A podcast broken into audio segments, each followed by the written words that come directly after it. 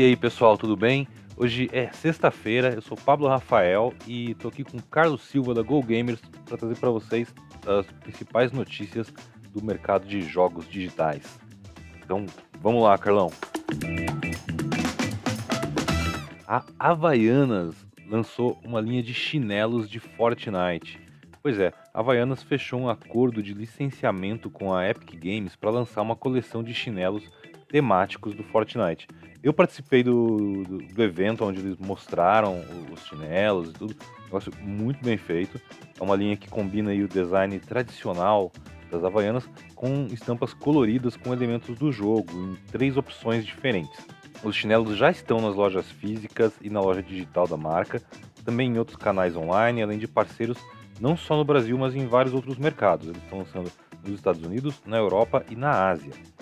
Essa ação de lançamento contou também com a criação de uma Ilha das Havaianas, a Ilhas de Verão Havaianas, no jogo, em que os jogadores podem participar de brincadeiras de esconde-esconde, um grande mapa, um mapa realmente grande, ele tem elementos de todos os mercados onde o chinelo está sendo lançado, é, fica no, no, modo criativo do jogo.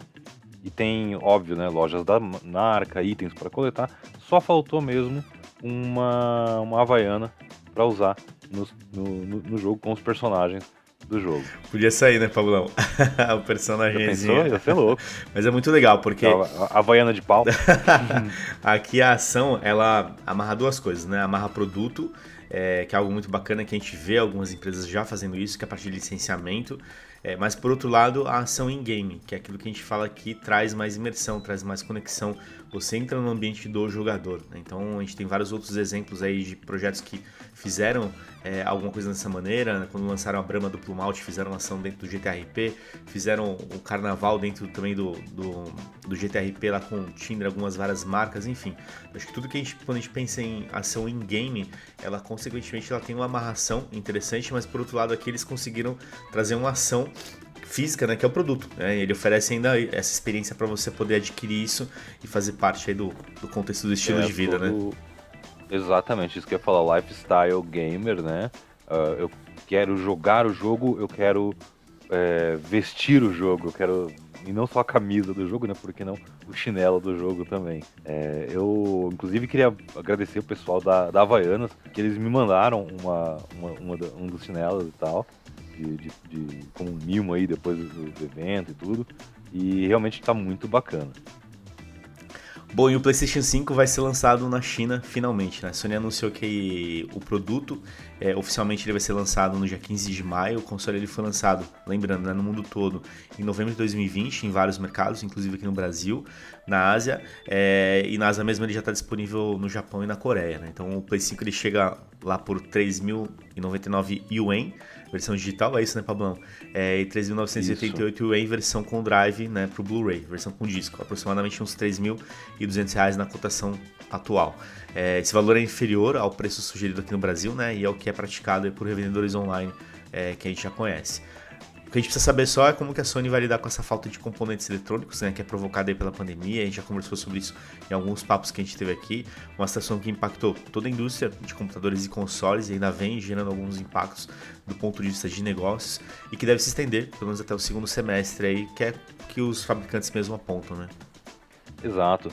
É uma coisa muito legal, assim, para a Sony é entrar num, num dos maiores mercados consumidores do mundo, né? É, é um mercado que ele consome muito mais mobile, mas, cara, é, é o que eu falo. Se você conseguir vender, sei lá, seu videogame para 1% da população da China, é muito videogame que você vai vender. A gente sabe que lá tem várias regras para os jogos e tudo mais, então é, tem muita coisa que é adaptada para o mercado chinês. O pessoal que desenvolve o jogo aqui no Brasil é, para celular e vende na China, eles sabem que tem muitas é, restrições, é, tanto culturais quanto normas mesmo do que, que pode, o que, que não pode em termos de, de, de, de violência gráfica e coisas assim, que pra gente às vezes é normal, para outro mercado não é, né? E ao mesmo tempo existe o impacto assim, a hora que eles colocarem, conseguir normalizar essa produção, é, aconteceu com o PlayStation 4, aconteceu com, com outro, acontece com outros aparelhos. Tem muita revenda que vai comprar na China para trazer para vender aqui no Brasil. Então vai ser um movimento bem interessante e que talvez acabe normalizando a, a oferta do, do novo console da Sony por aqui também, quando ele se estabelecer no mercado chinês. E já que a gente falou de Sony, vou falar também de Microsoft, mas não de Xbox necessariamente, mas de PC. A Microsoft ela vai diminuir o share dela nas vendas de jogos para PC. Ela anunciou que vai aumentar a porcentagem das vendas que ficam com os desenvolvedores na loja de jogos dela de computador, né, a Microsoft Store. E a partir de 1 de agosto, esses desenvolvedores vão receber 88% das vendas. Atualmente o share é de 70% para os desenvolvedores e 30% para a loja. Essa nova política da Microsoft não vai incluir as vendas de jogos nos consoles Xbox. Continua na plataforma Xbox 70-30. Ao reduzir sua parcela de vendas, a Microsoft está equiparando o valor que ela trabalha com o que é oferecido para desenvolvedores na Epic Game Store. E esse, inclusive, é um dos motivos que levou ao lançamento de muitos jogos de computador exclusivamente na loja da Epic, porque lá eles têm uma, uma negociação melhor de quanto fica para eles de cada venda. Para você eh, ver como é que é, o Steam da Valve ele tem hoje o que? 30% fica com o Steam, 70% com o desenvolvedor. Embora ele faça lá uma progressão onde o, conforme o jogo atinge valores mais altos de venda, o share da loja diminui. Uh, cai para 25% quando o jogo alcança 10 milhões de dólares em venda e 20% quando alcança 50 milhões.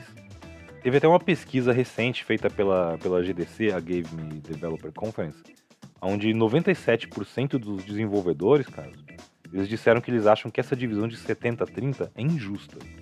Inclusive, é a parte da briga da Epic com a Apple, né? É engraçado, né, Valon? A gente falou disso aqui ontem é, sobre a briga da Epic com a Apple é, e do xCloud, né? Também nessa questão agora né, que não tem o Fortnite, porque a Epic também acha que é um concorrente. Enfim, no final das contas, né, tá todo mundo olhando o seu pedaço e é como que isso funciona melhor para cada um deles, né? Mas aqui a gente está falando de desenvolvedores também, né? O quanto que você extrai de dinheiro, né, o quanto você ganha em cima daquilo que você investiu desenvolvendo um produto, né? E 70-30, pelo que a maioria das pessoas falam, não é o correto. E esse movimento da Microsoft indo para 88 muda bastante, né? Já torna bem mais atrativo uma chance aí de aumentar um pouco mais aí o, o seu potencial com oferecendo outros produtos lá dentro também da loja.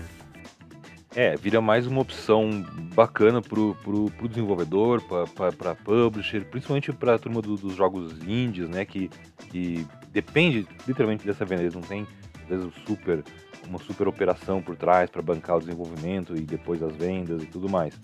É, e fica agora a Valve, né? Como o, o patinho feio, que é, ainda vai estar tá com os seus 30%, né, embora ela tenha essa progressão Vamos combinar que até o jogo chegar nos 10 milhões de dólares de vendas, pode demorar um é tempo. É suado, né? Esses 10 milhões, depois 50, né? Exato. Né? Com certeza. Exato.